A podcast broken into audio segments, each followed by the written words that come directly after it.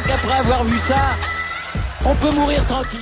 Bonjour et bienvenue à toutes dans ce podcast pour parler du parcours du Tour de France 2022. Il a été dévoilé hier et ça y est, on sait où va aller le Tour de France qui partira du Danemark et de Copenhague. Euh, voilà, ce Tour de France 2022 avec évidemment sur la présentation, en tout cas, il y avait Julien Alaphilippe et Tadej Pogacar. Il y avait également Alejandro Valverde qui était présent au moment de dévoiler euh, les différentes étapes de ce tour. Et ce tour, il s'annonce, alors, vu comme de loin, ça s'annonce grandiose, spectaculaire.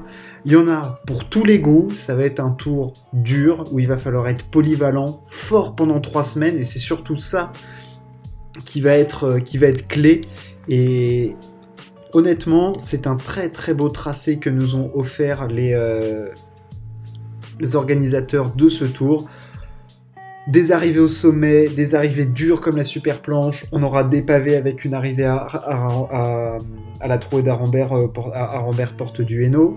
Euh, un gros chrono de 40 km. Enfin, des étapes de bord de mer avec potentiellement des bordures. Enfin, il y en a pour tous les goûts et franchement, ça s'annonce déjà, d'ores et déjà mythique. On va rentrer un petit peu plus dans le vif du sujet avec les étapes qui s'annoncent clés. Je vais pas parler des, des favoris, tout ça, puisqu'on sait même pas qui sera là, même si on suppose que Julien sera là, Pogachar sera là, Roglic sera là. Euh, voilà, il va y avoir euh, les gros seront là, il n'y a pas de, il a pas de souci là-dessus, c'est sûr. On commencera direct dans le vif du sujet le 1er juillet avec un contre-la-montre de 13 km, une sorte de petit prologue euh, dans les rues de Copenhague. Bon, alors, je sais pas si on peut appeler ça comme une étape clé, mais il faudra déjà être en forme. C'est surtout la deuxième étape, au bord de la mer, euh, assez spectaculaire, un peu comme Zélande aux Pays-Bas en 2015, où ça avait été complètement battu par le vent et le peloton avait explosé. Et on le sait, qu'il y a des équipes qui peuvent être spécialistes de ces coups de bordure, notamment évidemment la de Koenig, mais on sait qu'Ineos peut être très fort là-dessus. Enfin, il va y avoir des coups de tenté si ça peut être tenté, et dès la deuxième étape, on peut déjà avoir entre le petit prologue et cette deuxième étape des écarts qui peuvent être déjà conséquents entre les favoris. Ensuite, on aura un jour de repos le 4 juillet, et on se dirigera tout droit vers une autre étape clé, celle du 6 juillet, la cinquième étape entre Lille et Arambert, porte du Hainaut, comme je vous ai parlé avant. 20 km de pavés. Euh, alors là, ça pose tout de suite des questions, puisque on le sait, les pavés, c'est plutôt pour les poids lourds, parce qu'ils ont tendance à être euh, dans tous les sens. Les petits poids légers, on se souvient de Contador qui avait complètement euh, lâché euh, euh, en 2010 sur les pavés. Est-ce qu'un Pogachar peut arriver? Est-ce qu'on va avoir des écarts? Est-ce qu'il va pleuvoir? Est-ce que ça va glisser? Est-ce qu'il va y avoir des chutes? Est-ce qu'on va assister à une classique dans le Tour de France qui sera classique? Enfin, je veux dire, une mise en abîme, quelque chose d'exceptionnel. Euh, ça s'annonce mythique et forcément 11 secteurs pavés, même certains inédits, euh, pas empruntés par Paris-Roubaix. Euh, ça va être une journée très dure physiquement de laquelle il faudra récupérer et le lendemain ce sera très compliqué puisque ce sera une arrivée euh, à longue à, à vie, euh, enfin à longue vie pardon. Voilà, c'est un truc pour puncher. On pense évidemment à du Van Der Poel, du Van Aert, du à la Philippe, bien évidemment. Mais la première, peut-être grande explication, sûrement entre les favoris, ce sera cette septième étape entre Tomblaine et la super planche des belles filles. Cette arrivée avec ce dernier kilomètre dans le, dans le sable, comme on avait eu en, 2019, là où Philippe n'avait pas parvenu à, sauver son, maillot jaune. Euh, victoire de Dylan Tuns, si je ne m'abuse. Euh, on a vu une très très belle étape et on le sait, l'arrivée c'est très très dur. Il y a des passages à plus de 20%. Euh, ça avait été absolument exceptionnel et il faudra être en forme déjà à ce moment-là. Donc vous vous rendez compte un petit peu de la difficulté du parcours. C'est-à-dire qu'on n'a même pas attaqué la haute montagne qu'il faut déjà avoir affronté un chrono, une étape de pavé, une étape de puncher et une étape super dure avec une arrivée à la planche où si t'es pas en condition, tu peux perdre facile 20-25 secondes, voire plus. Enfin, ça peut être terrible. On se souvient de Bardet qui avait implosé et qui avait perdu un temps monstre. Donc, euh, ça va être déjà des juges de paix euh, du côté de la planche des belles filles.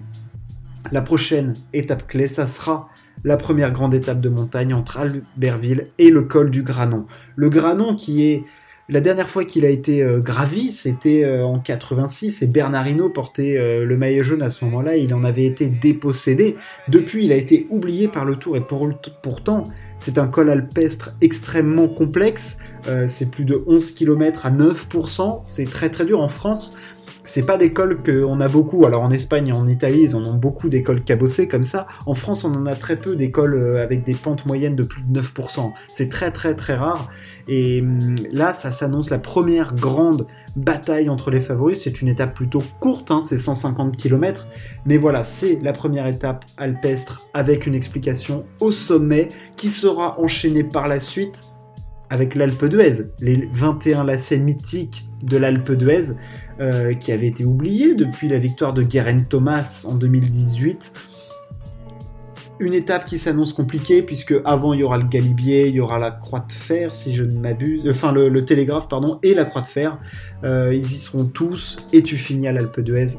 Un doublé des Alpes, deux arrivées au sommet consécutives. Dans le Tour de France, euh, voilà, parfois on a vu des étapes avec des arrivées en descente. Là, que nenni, arrivé à la planche, arriver euh, au col du Granon, arriver à l'Alpe d'Huez, ça s'annonce costaud.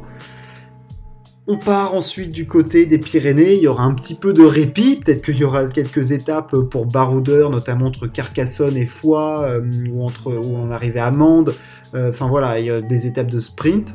On aura une deuxième journée de repos le 18 juillet, ça sera la dernière, et là on arrive sur la fin qui s'annonce dantesque, avec la 17e étape entre Saint-Gaudens et Péragude à l'Altiport, là où s'était imposé Romain Bardet en 2017.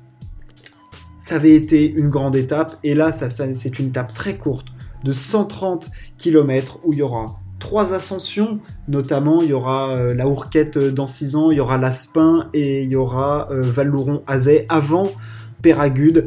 Quatre ascensions euh, avec, on le sait, l'Altiport qui est très raide, très dur. Il va falloir être très très en forme et on aura ici encore une fois, c'est sûr, une explication entre favoris et surtout cette étape est propice à voir des attaques de loin puisque c'est une étape courte où les euh, difficultés sont rassemblées à la fin. Euh, dans les Pyrénées, ça va s'enchaîner assez vite. Hein. Aspin, Ourquette, euh, Val-Louron, Azay, Péragus, c'est ça monte, ça descend, c'est tout de suite et, ça s'annonce une étape très très vive, euh, avec beaucoup d'attaques. Et puis quand on voit les énergumènes qu'il y a dans le peloton en ce moment, tu sais que ça peut péter un tout instant. Parce qu'un Pogachar, ça partir à 50 bandes, ça lui fera pas peur. Roglic, s'il faut tout faire péter, pareil. Julien, il peut te faire une étape euh, de mythique. Euh, s'il y a du Van Aert qui traîne aussi, enfin, tu peux en avoir dans tous les sens. Et le lendemain, il faudra encore bien s'accrocher parce que tu arrives, ça sera la dernière étape de montagne entre Lourdes et Otakam. Encore une grosse étape. Euh, elle est très bien tracée cette étape. Toutes les difficultés sont concentrées dans les derniers kilomètres. On aura l'Obisque, on aura le col de Spandel et on aura l'arrivée à Otakam.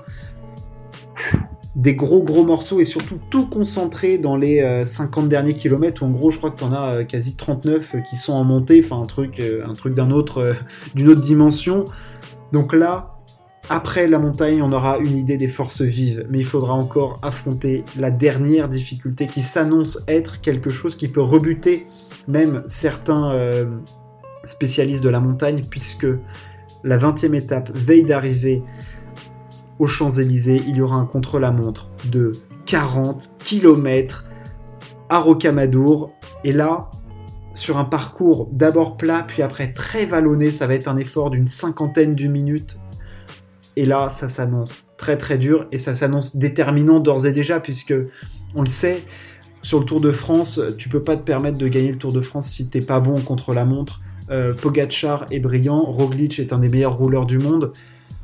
Ça, va envoyer très très fort et j'ai peur pour les euh, pas petits rouleurs, mais enfin parce que c'est déjà énorme ce qu'ils arrivent à faire. Mais je pense à des mecs comme euh, comme Michael, euh, Michael Landa ou un Richard Carapaz, qui sur des chronos pareils, ils vont prendre des tirs monumentaux. Enfin, je veux dire, même face à des Jonas Vingegaard, ça peut être terrible pour eux.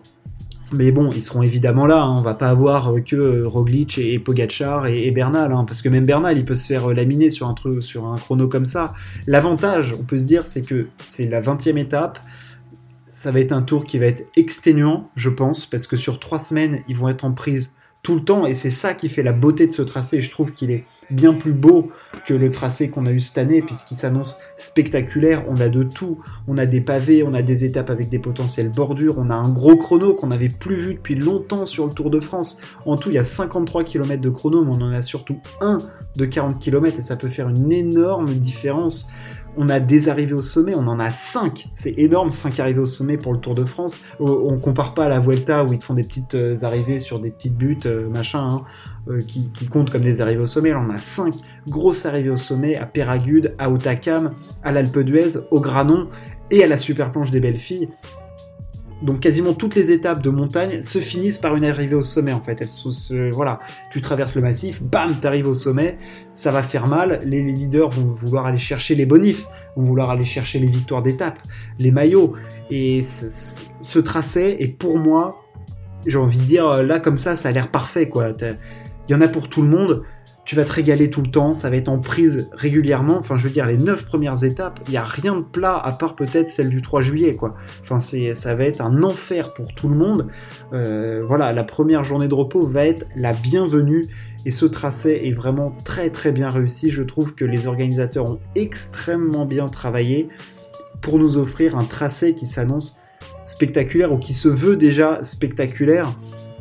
Je pense que le Tour de France a besoin de ce genre de spectacle et que c'est la plus grande course cycliste du monde et ils se doivent de fournir un parcours, un terrain de jeu pour, euh, pour les coureurs qui leur permettent de s'exprimer au mieux. Et je pense que là, ils leur ont fourni un matériel absolument exceptionnel euh, avec des étapes qui leur permettront d'imaginer des scénarios de fous. Enfin, moi, je m'imagine déjà euh, entre Saint-Gaudens et Péragude avec, je sais pas, Roglic qui doit remonter une minute 30 sur Pogachar et qui attaque dans la hourquette dans 6 ans alors qu'il reste 50 bornes et, euh, qui roule derrière et il n'y a plus personne, ils sont juste 3-4 les favoris à rouler les uns contre les autres, enfin comme on a dans les classiques. C'est le genre de choses que j'ai envie de voir. J'ai pas envie de voir des trains de coéquipiers rouler. J'en ai marre de voir la Jumbo Visma et Ineos mettre 5 coéquipiers à la barre et qui courent derrière une échappée. Je veux que ça pète dans tous les sens et on a les coureurs pour. C'est ça qui fait plaisir. Et voilà, le parcours est vraiment somptueux.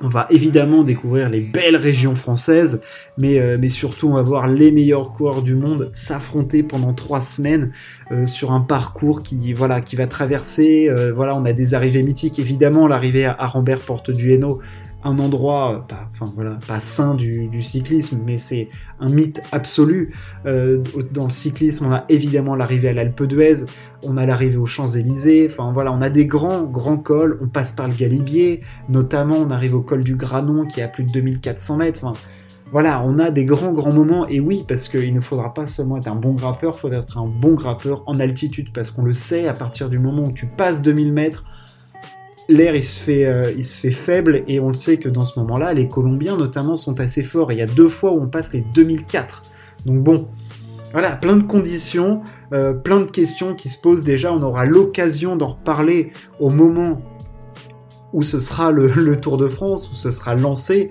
Euh, voilà, mais le travail a été fait, c'est du beau boulot, franchement. Des classiques, la super planche, des arrivées de puncher. Enfin, franchement, ah, ça s'annonce, ça s'annonce grand. Et ce départ à Copenhague qui s'annonce mouvementé entre le prologue et la deuxième étape. Voilà, le Tour de France, le théâtre est posé, le décor est posé, les coureurs, c'est à vous de nous faire rêver. Nous, on se retrouve très très vite pour parler sport. Ciao, à plus.